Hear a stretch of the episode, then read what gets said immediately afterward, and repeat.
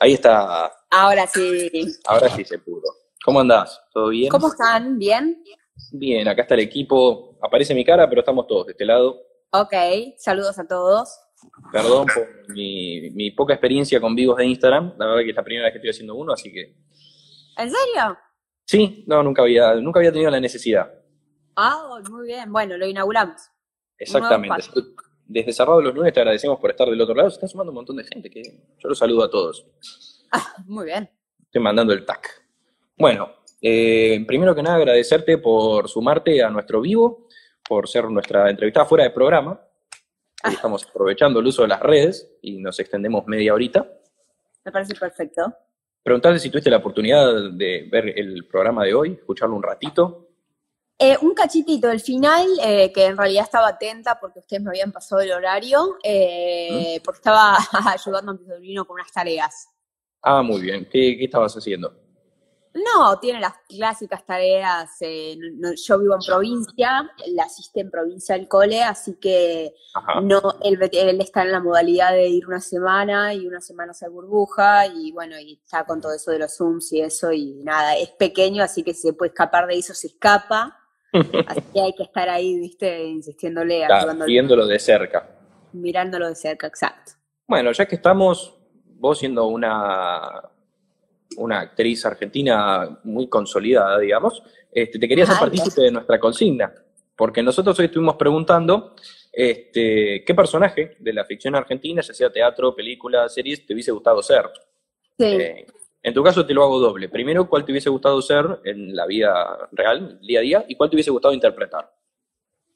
Eh, a ver, eh, de grande pude creer eh, que pude entender en realidad la historia de mi personaje Ujú. y lo, lo miré con otra mirada porque cuando era chica para mí, eh, si bien yo siempre me lo tomé como un trabajo porque soy muy autoexigente y demás, eh, no dejaba de, de no tener la, la conciencia de- de- o la magnitud de lo que era la historia que llevaba ese personaje o la marca que venía a dejar. Ajá. Si la tomo ahora de grande, eh, sí me gustó mi personaje mucho, eh, pero siempre es muy divertido hacer de mala. A mí me, me gusta mucho eh, esos personajes eh, en los que la gente genera algo. Que después la gente te ve en la calle y te insulta, ¿viste? Y esas cosas. Claro. decís, es porque lo estoy haciendo bien, ¿entendés? Eh, ahora a, a mí me siguen insultando, ponele, por haberle cortado los frenos a Lali. Eh, y son esas cosas que te suceden que si, bueno, entonces tan mal no las hice, porque la idea era que me odies. Claro. El, el papel lo interpretaste bien. Claro, así que si te tengo que decir eso, te digo que me hubiese gustado ser Delfina, por una cuestión de, de- de ser la antagonista o, o ser la, la mala de la historia. Y así en tu, en tu día a día, decís, nosotros hablábamos al aire, por ejemplo, hay algunos que les hubiese gustado ser, este, no sé, fatiga de, de casados con hijos. ¿Cuál, ¿Cuál te hubiese gustado a vos? Eh, creo que me hubiese gustado eh, ser, ser algún personaje. En realidad soy eh, todo lo contrario eh, a. A ver, soy todo lo contrario a lo que es rutina. O sea, todo lo monótono me, me- me vuelve loca. Así que cualquier personaje que sea cambiante, que, que, que se muestre espontáneo, me va, me va a gustar. Ah, muy bien. Bueno, sí, siempre, siempre está bueno, ¿no? Salir como de, encontrarle algo distinto al día a día, no estar haciendo siempre todo lo mismo. Eh, creo que eso que vos que sos actriz y periodista, encontrás en esas dos cosas justo eso, ¿no? No, no pegarte una rutina. En realidad, eh, lo que te permite la actuación es eso, es eh, transformarte y es darle vida a diferentes personajes de diferentes maneras, con diferentes modismos. Eh, así que, sí, ni hablar. Eh, para mí, una de las cosas que te genera la actuación es eso, poder darle vida. Obviamente, hay veces que el personaje está muy estructurado y armado y tienes que trabajar en lo que te dicen y, en- y es eso y es así y así se tiene que hacer. Y hay otras veces que te dicen, mira, necesito que el personaje tenga esto y esto, y vos después agregale o quitale o hacer lo que quieras. Y Ajá. eso es lo mejor, porque vos podés laburar al personaje de la manera que vos quieras eh, y agregándole lo tuyo para, para dejar esa huellita tuya, digamos. ¿Cuál fue el personaje que más te gustó hacer? El más que, que más disfrutaste. Eh, mira, en realidad eh, no, no fue un personaje, sino que fui yo. Eh, disfruté mucho de hacer eh, Kiss Bull and Kid cuando era chica. Eh, que era la, cronista y también estaba un poco en piso con Jorge y demás, eh, pero porque tuve en realidad eh, mis, a ver, fue uno de mis inicios, entonces como que me marcó de cierta manera, al igual que Floriciente y que otros proyectos que he tenido, pero lo que me pasó con, que fue que con Jorge fue como mi, padrino del ambiente, por decirlo de alguna manera, y aprendí mucho, fue donde más aprendí, eh, y en donde también donde me permití ser yo. Él me decía, por ejemplo, hace esto, esto y esto, eh, y alegale o hace lo que vos quieras. Entonces yo era libre y nada, haciendo, haciendo eso, que era un trabajo. Y también era un personaje, porque yo siempre iba con con preguntas picantes en el bolsillo, nunca iba, nunca iba muy tranquila y muy, muy eh, santa a hacer las preguntas o las entrevistas. Siempre todos sabían en los eventos cuando me veían venir, yo me, acuerdo, me acuerdo así cosas, en los eventos cuando me veían venir me hacían así como le hacían a los de CQC, porque claro, sabían que, que venía yo, que era una niña y no me iban a decir que no a la entrevista, pero que les iba a dar unas tres preguntas lindas y la cuarta los gatillaba. Eh, así que nada, eso fue lo que más disfruté. ¿Y con esa experiencia nunca se te ocurrió tratar de, de trabajar en CQC?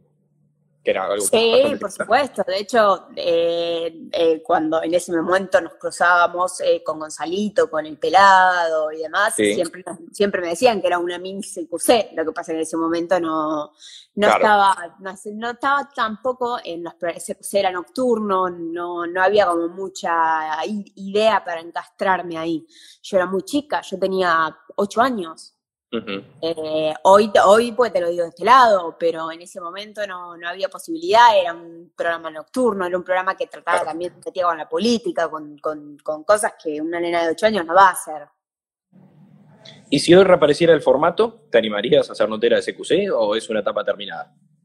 No, en absoluto, en absoluto. Eh, mirá, de hecho, eh, estudié periodismo a ver, obviamente que porque me, me, gusta, ¿no? Pero porque fue también, yo no me di cuenta, yo en realidad empecé a estudiar periodismo por mi pasión por el fútbol, Ajá. pero eh, después me di cuenta que en realidad estaba mezclando en esa carrera lo que yo hacía de toda mi vida, lo único que yo sabía hacer, porque desde los tres años que trabajaba en la tele, eh, que era, era mezclar la comunicación con lo audiovisual con lo que era radio. Yo hasta ese momento había hecho teatro y tele, no había hecho radio nunca. Entonces, bueno, incorporé lo que fue radio, tuve, tuve tele, obviamente, como materia de, comunicación.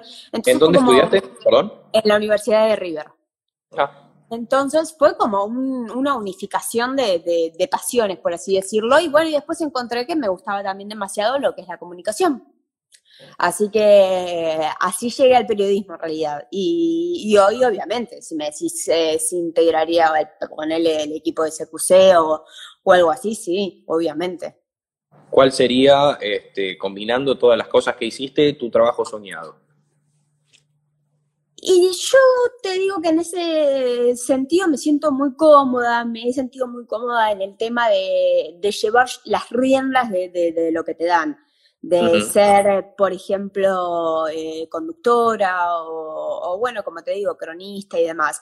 Y después eh, voy a mandar saludos para Perú, pues están uniendo muchas chicas de allá que, son fieles.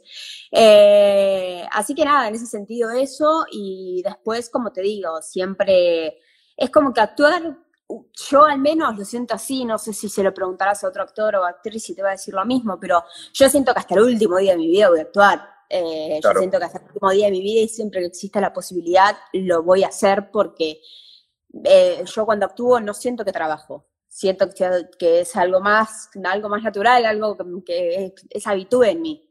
Entonces, obviamente, ser actriz o, bueno, como te digo, ser conductora o, llevar las riendas de, una entrevista o algo así, en esos roles me siento muy cómoda. Mientras la gente se va uniendo y los invitamos a que si tienen alguna pregunta la dejen en los comentarios que la vamos a estar leyendo un ratito. Quiero volver mucho tiempo atrás y preguntarte cómo fue esa experiencia de, porque vos empezaste a trabajar con Cris Morena y Cris Morena tenía eso de, mezclar a los chicos con los adultos y formar un gran equipo ¿Cómo era esa experiencia de arrancar en televisión y tener que trabajar con, con adultos? ¿Había alguna especie de vergüenza? No, mira, en realidad yo cuando llegué a Floricienta yo ya venía trabajando. Yo cuando llegué a Floricienta llegué eh, en el 2004 y yo trabajo en tele desde el 98, 99. Eh, yo arranqué trabajando, por ejemplo, con eh, eh, con David Brieva.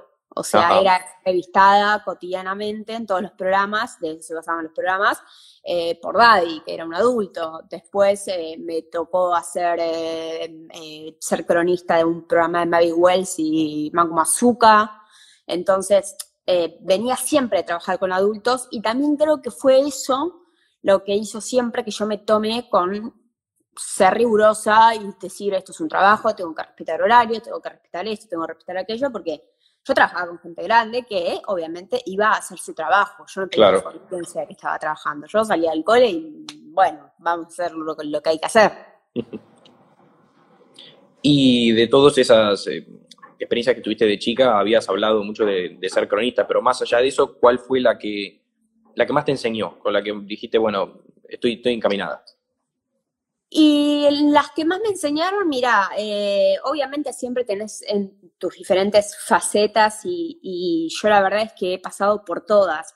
Eh, en, la verdad es que en, la faceta de lo que te digo de cronista y demás, donde más aprendí fue con, con Ginsburg por una cuestión de que él me, me decía qué era lo que yo tenía que hacer o qué era lo que yo, cómo tenía que actuar o cómo lo haría él si, si, el, si el entrevistado, ponele, se te retoba, por decirlo de alguna manera, o no te quiere responder, o te evade, o lo que fuese. Y después, obviamente, por ejemplo, Floricienta, eh, como a nivel de actuación, yo hice muchas novelas, eh, hice La Niñera, Amo de Casa, muchas series infantiles, y sin embargo, eh, lo que es la escuela de Cris Morena no, no, te, no te lo da nadie, no te lo da nada. Eh, el trajín de, la escuela de Cris es excelente. Eh, tenías una persona que te ayudaba a modular, una persona que te ayudaba a, una, punteadora de guion, eh, todo, y sobre todo trabajaban mucho sobre nosotros que éramos pequeños. pero la verdad que como escuela es genial porque te manda talleres de canto, te manda talleres de baile, te manda a, lo que fuese. entonces, obviamente, estás trabajando, estás jugando si sos pequeño y te estás formando. Y después, obviamente, en teatro, por ejemplo, hice durante casi ocho años temporadas en Mar del Plata.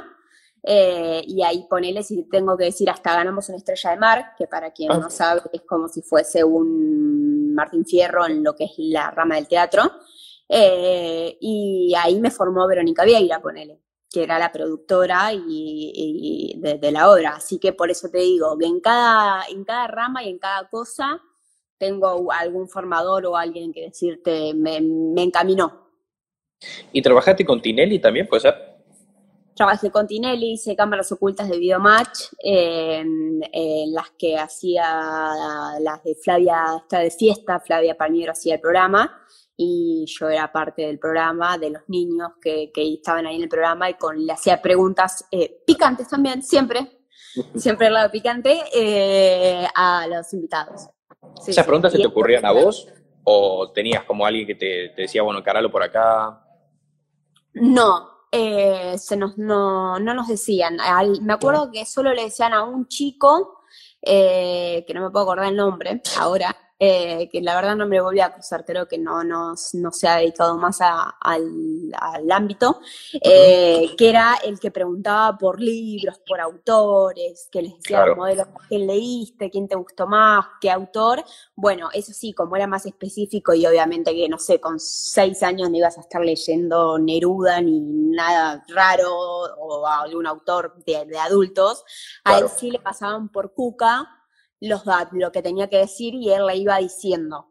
Pero después todos los demás nada más te decían quién venía de invitado y vos le preguntabas lo que quería.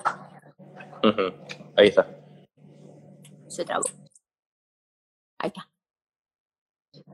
Estaba, chequeando el tema de la batería. Porque viste que en el ah, vivo no se puede. Perdón, parezco como si tuviese 50 años, pero es todo muy nuevo. Acá, me, acá me están preguntando si eh, cuando, cuando eras chica, no preguntan textual, a los actores infantiles, ¿el sueldo se lo quedan los padres o a las 18 les tienen que devolver? ¿Cómo era el manejo ese? El sueldo es así, eh, obviamente por ser menor el pago sale a tu nombre, pero no lo puedes cobrar, obviamente, por ser menor, entonces lo tiene que cobrar un apoderado o tutor.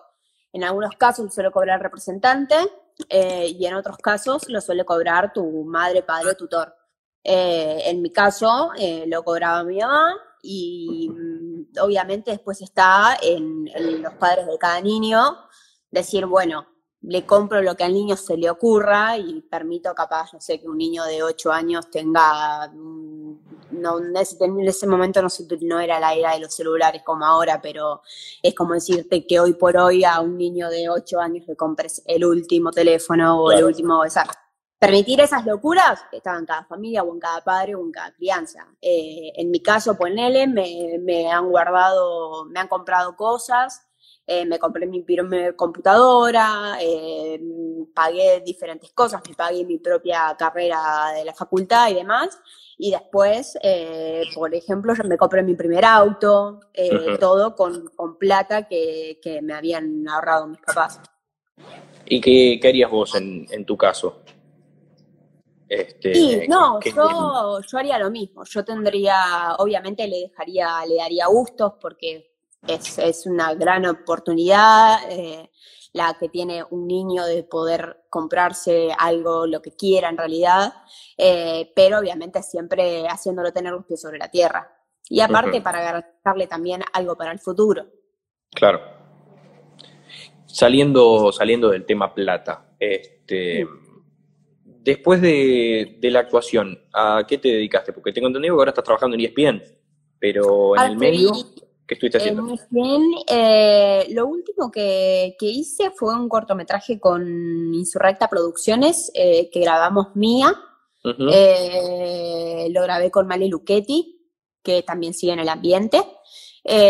con Pablo Larcón y de hecho se proyectó la semana pasada o la anterior en el Festival de la Novela Cine en Casa Cultural en Capital y ganó eh, así que también gracias a todos los que nos votaron. Y ahora voy a estar rodando en poquitos días eh, lo que es eh, otra, también para Insurrectas Producciones, que es un género que no, no trabajé nunca, que es terror. es la primera vez que voy a hacer, también de la mano de ellos. tengo dos proyectos con ellos. Uno es este, que se va, va a tratar sobre el portal del infierno, que se puede abrir en una estación de servicio. Yo hago de una playera de estación de servicio. Ya más no puedo decir porque me van a matar. Y después, eh, con la misma productora, tengo para grabar eh, otro, otro largometraje que es eh, del bullying. En realidad, o sea, el personaje sufre bullying y bueno, y termina hay, hay que ver ahí cómo termina actuando el personaje, que también es algo que hoy está muy, muy en habla. Ajá, bueno, interesantes proyectos los que se vienen.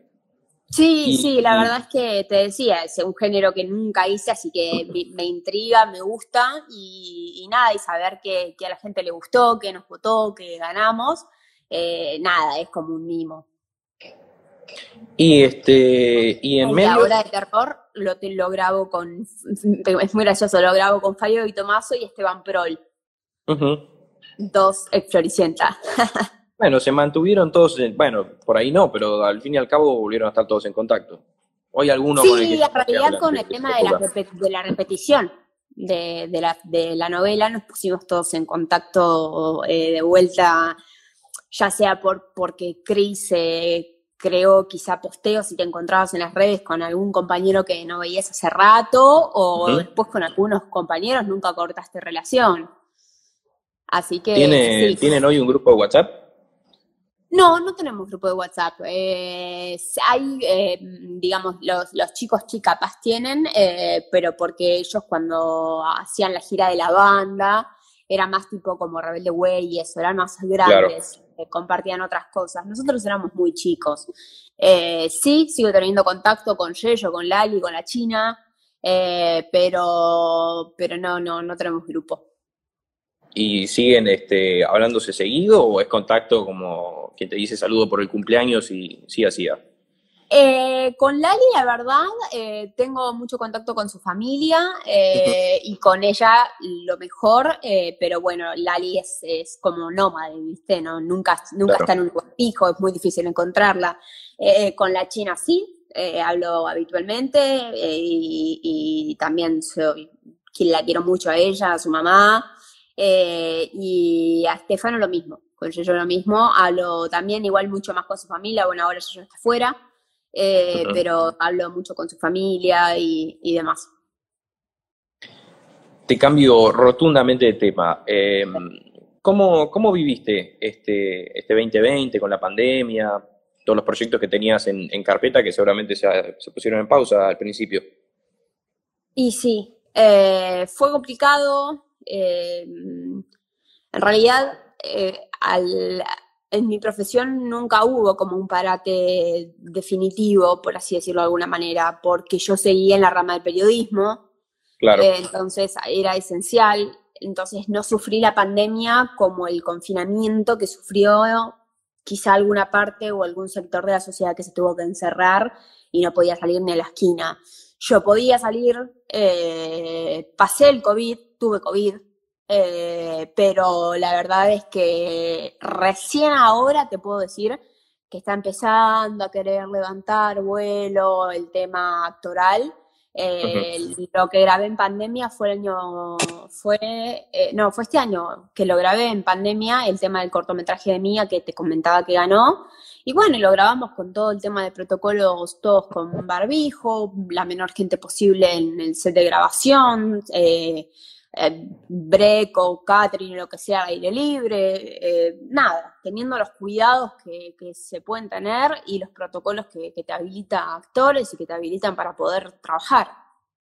Claro. Y viste que todos dicen que este 2020 se llevan alguna enseñanza, como que aprendieron algo. Que en tu caso, ¿qué sería lo que aprendiste, lo que te dejó este, esta situación rara que nos tocó vivir a todos? Sí, la verdad, una situación fea. Eh, en realidad, una situación eh, que no que no, no, nos esperábamos que nos pasase nunca, ¿viste? Esas cosas que ves en las películas, todo eso y decís, nada, no va a pasar nunca acá. Bueno, em, yo la verdad aprendí a, llevarme un poco mejor, bastante mejor con mi soledad. Eh, que la verdad la, me conocí bastante más con mi soledad en la pandemia y me di cuenta que, puedo sobrellevarla mucho mejor de lo que pensaba.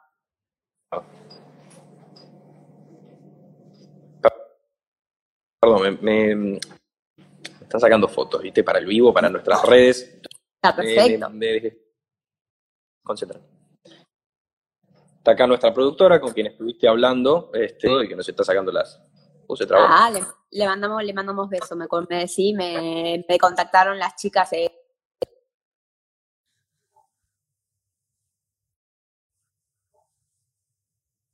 Hoy se te escucha todo entrecortado. Va, ni siquiera te escucho. Ahí va. ¿Ahora? Ahora sí te escucho. Te veo medio raro igual. Estás ahí con la señal, me parece. Ah, perfecto. Ahí se, se ve bien. Ahí, ahí se, te escucho. Ahí, ahí está volviendo, me parece. Tuvimos un problema con, la señal. No pasa nada. Ahora quería pasar a.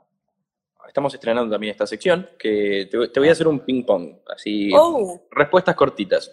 No somos tan picantes nosotros todavía, estamos probando un par de cosas, así que después vamos a ver videos tuyos, a ver dónde podemos sacar ideas. Ok. Pero vamos, vamos a jugar un rato con esto para ir este, cerrando.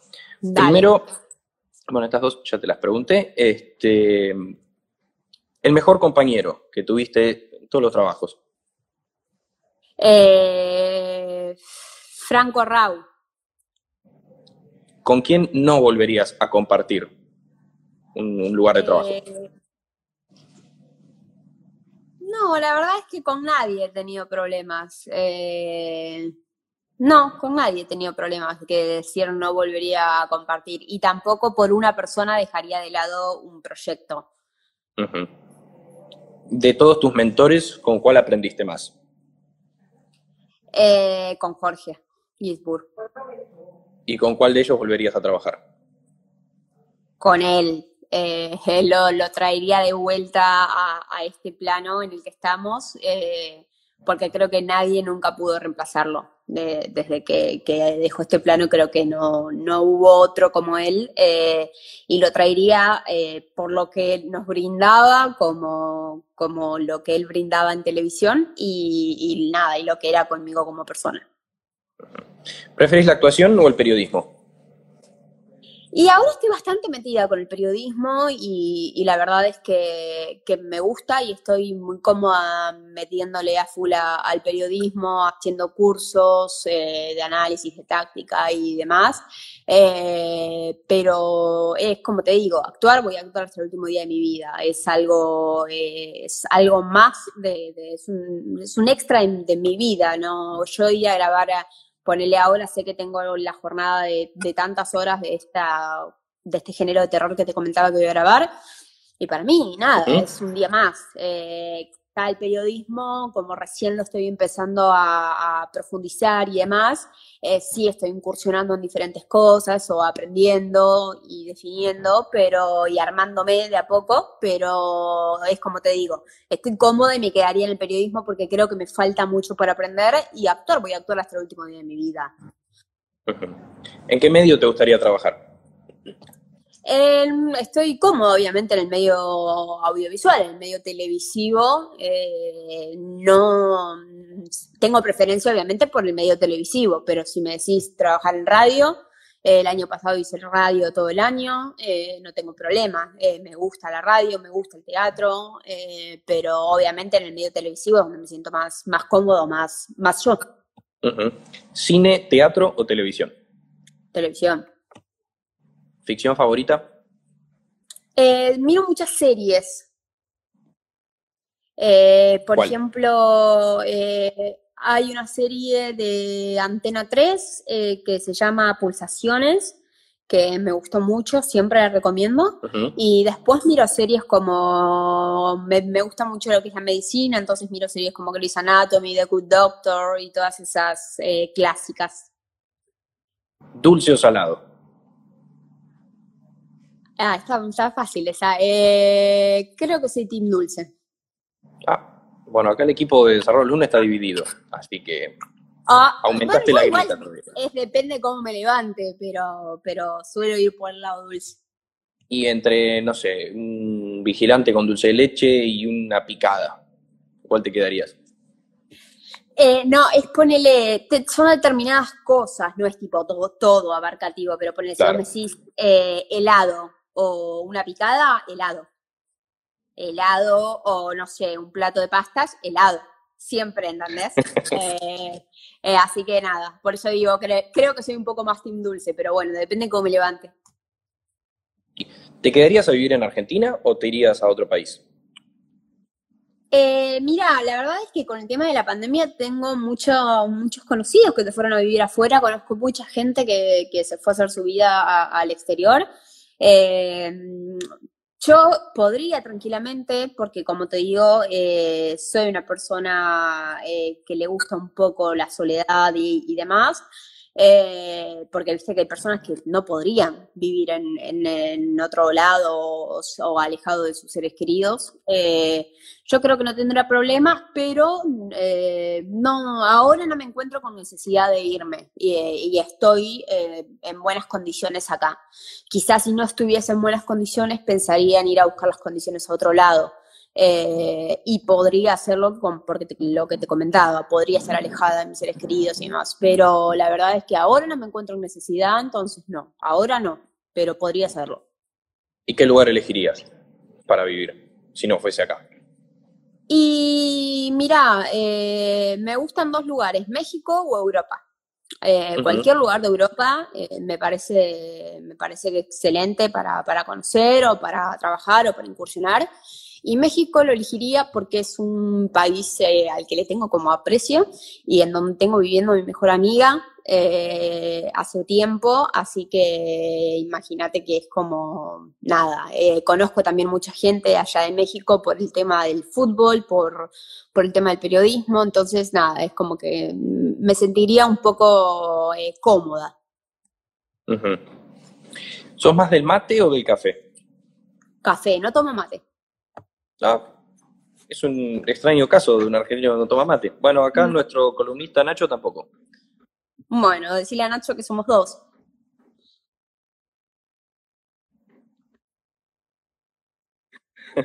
¿Una birra o de algún ¿Cómo trago? no te escucho? Te escucho. ¿Y tomarte una birra o un trago? Eh, no tomo cerveza. Así que trago, lejos. Trago o vino.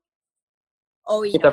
ya vi por ahí que se unió Roma, Gata y Vinos. Vamos a mandarle un beso que hacen unos vinos riquísimos. En realidad no hacen, eh, venden eh, unos vinos exquisitos. Eh, soy mucho más del vino, del trago, de un trago que de la cerveza, sí. Vi que en tus redes sos hincha de Tigre. Fanática. ¿Qué harías por verlo campeón? Uf, eh, mira, me tocó vivir, eh, me, acuerdo de, al menos eh, de Tigre en, la B en los peores momentos, a pesar de que ahora está transitando la segunda categoría también. pero la verdad es que me tocó vivir la estrella, por ejemplo, de ganar la Copa Boca en el Kempes en Córdoba, después de, levantar, yo tengo una relación muy cercana con Galmarini, que es uno de los referentes del cartel, y con Martu siempre dijimos, algún día vamos a levantar la copa. Y estuvimos 10, pasaron 10 años o más de 10 años diciendo, algún día vamos a levantar la copa, algún día vamos a levantar la copa. Y, y, en lo de Córdoba fue muy especial porque yo iba a ir sola, yo me saqué los pasajes en avión para irme a Córdoba cuando Tigre había ganado por diferencia de goles 5 a 0, pero todavía no estaba clasificado. Pero yo dije, no, no hay posibilidad de, que esto se revierta y puse ahí todas mis fichas. No le dije a mucho porque obviamente es medio mufasa, viste, hacer esas cosas. Eh, pero me saqué, lo único que no me saqué fue hotel. Dije, bueno, hotel en algún lado voy a parar. Así que, bueno, cuando se confirmó que pasó, me saqué el hotel, me, me iba a ir sola y me fui sola, pero después terminó yendo, pero solo para el, para el momento del partido. Eh, mi papá y por el Día del Padre le regalamos el viaje con mi hermana y mi hermana.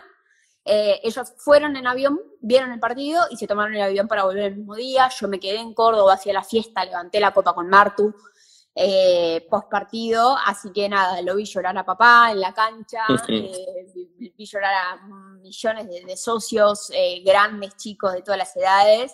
Eh, y nada, así que viví la estrella y viví un momento glorioso y no me puedo quejar. Eh, y nada, y ahora esperando vivir otro momento bueno cuando nos toque ascender. ¿Y qué te acordás de aquel, aquella sudamericana que se les escapó por, por nada? Eh, que nos robaron, no se nos escapó vamos a, ser directos eh, y concisos. Eh, sucedió lo que sucede en Brasil a muchos equipos, lo que le sucedió a River, a Boca y a miles de equipos que han ido a Brasil. Eh, esa es la tendencia de jugar en Brasil, de que la noche previa no te dejen dormir, de que te tiren cohetes, de que... Tigre desde que llegó fue un panorama muy complejo. Quizá hay mucha gente que no lo sabe, muchos hinchas que tampoco lo saben, nos están entrando ahora. Eh, pero desde que llegaron ellos tuvieron problemas. El, plantel llegó y en el hotel había alojado muchos hinchas de San eh, el, micro que tenía que llevarlos al entrenamiento se perdía y se metía dentro de una favela donde los eh, no pudieron entrenar estadio los días previos. Tenía ya una seguidilla de cosas que vos decís, esto no va a ser fácil. Y a pesar de que ellos ya tenían el partido ganado, cuando en el entretiempo la que fue a agredirlo, como pasó ahora hace poco, que se lo ve al presidente del minerado de ella, esas son las cosas del fútbol que decís, la pucha. O sea, si, si esta es la imagen que, que vos das, que queda para el resto. Así que nada, eh, lo de esa copa es una aspereza que encima me cuenta y me dice que el árbitro entró y dijo, voy a, posponer el partido, si están de acuerdo. Eh, pero posponer el partido, no entregar la copa. Y a los instantes se empezaron a escuchar los, los, ruidos de, de, de, fuegos artificiales que estaban festejando la copa. Así que nada, más que odio e indignación, ¿qué te voy a decir? Pero me molesta, me molesta eso de que, que, que, que, se permita eso en realidad, que sigan sucediendo esas cosas. Hace poco con Boca, te comento, sucedió, a ver, eh, está bien, obviamente la reacción de los jugadores de Boca, de Izquierdos y demás, capaz tampoco fue la correcta, eh, pero es como te digo, no se puede ver al presidente de un club lanzando una botella eh, claro. No, hay cosas que, no se pueden dar, que no son eh, para dar ejemplo. Y bueno, estas son las cosas que siguen pasando en el fútbol y que hay que, modificar. Totalmente. Y como última pregunta, porque también vi en tus redes que vos dijiste que Tigre fue el club que también te ayudó en tus primeros pasos como periodista. Sí, ni hablar.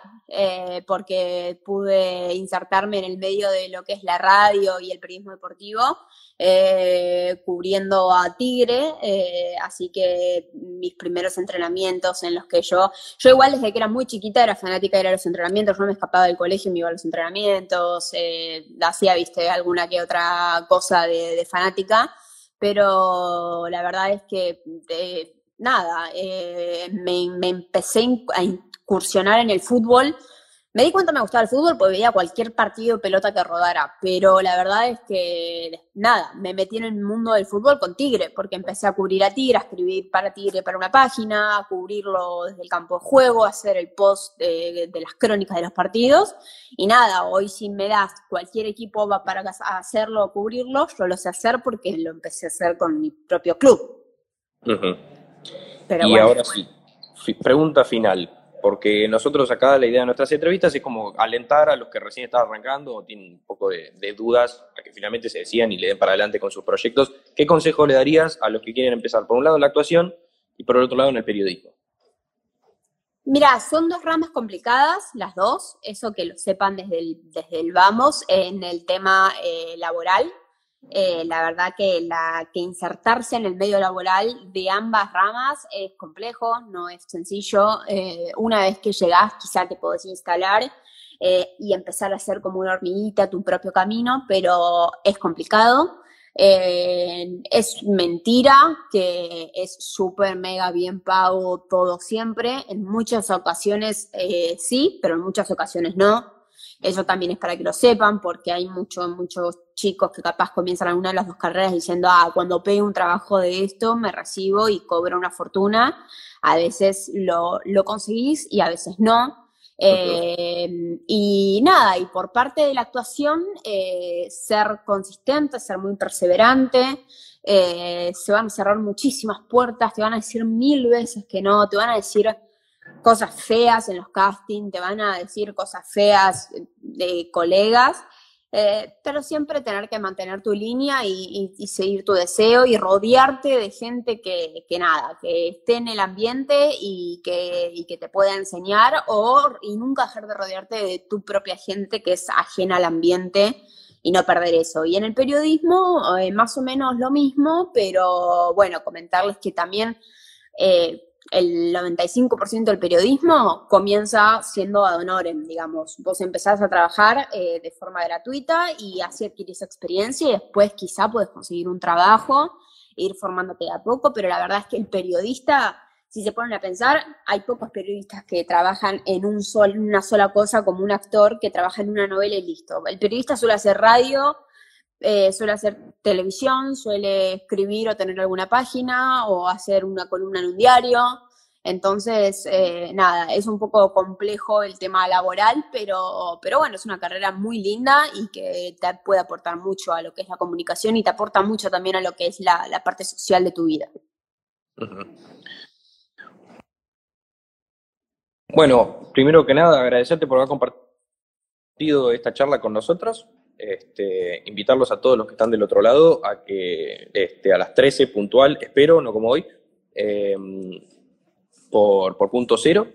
Recordarles que nos puede, pueden visitar a quienes nos ayudan a que esto sea posible, que es arroba madre mía guion bajo guion bajo acá en Instagram y arroba bitstores también acá en Instagram, este, que nos están ayudando a aguantarnos el espacio al aire. Y agradecerte a vos, Nicole, por haber compartido este ratito con nosotros eh, y bueno, mandarte mucha suerte para los proyectos que se vienen y a darle para adelante con, con el laburo. Dale, igualmente les deseo que crezcan eh, y bueno, y agradecemos obviamente a BitStore y a Madre Mía si, si los ayudan a seguir al aire porque obviamente es, es importante siempre el apoyo. Totalmente. Bueno, muchas gracias, nos vamos despidiendo y después van a tener este video también guardado acá en nuestras redes, así que si quieren volverlo a ver, lo tienen a mano. Dale, gracias. Les mando A un beso a todos. adiós.